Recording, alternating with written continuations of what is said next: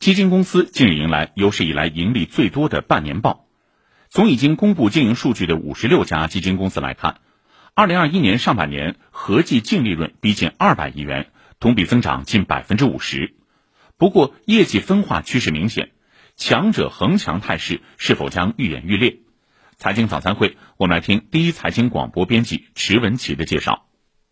数据显示，已公布上半年经营情况的五十六家基金公司实现净利润近两百亿元，较去年同期增长百分之五十，实现平均净利润三点五四亿元，同比增长百分之三十八点八九。无论是从合计净利润还是平均净利润来看，今年上半年都称得上是基金行业的最牛上半年。这五十六家公募基金公司中有八家的净利润突破了十亿元大关，去年同期只有两家。其中，易方达基金上半年净利润为十八点四一亿元，较去年上半年增长了百分之七十六，稳坐行业首位。汇添富基金从去年业绩突飞猛进后，今年继续乘胜追击，以十五点七亿元的净利润跃升第二位，净利润同比增长了超过百分之一百四十。而工银瑞信基金则以十四点五五亿元位列行业第三，净利润较去年同期增长了百分之五十五。中国人民大学中国资本市场研究院联席院长赵锡军指出，上半年基金公司盈利增长较快，主要原因有以下几个方面。